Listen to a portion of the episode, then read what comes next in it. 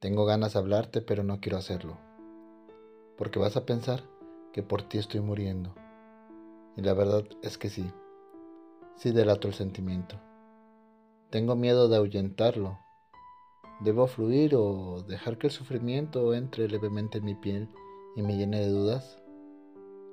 Tengo ganas de hablarte, pero de tanto pensarlo quiero creer que tú lo harás primero.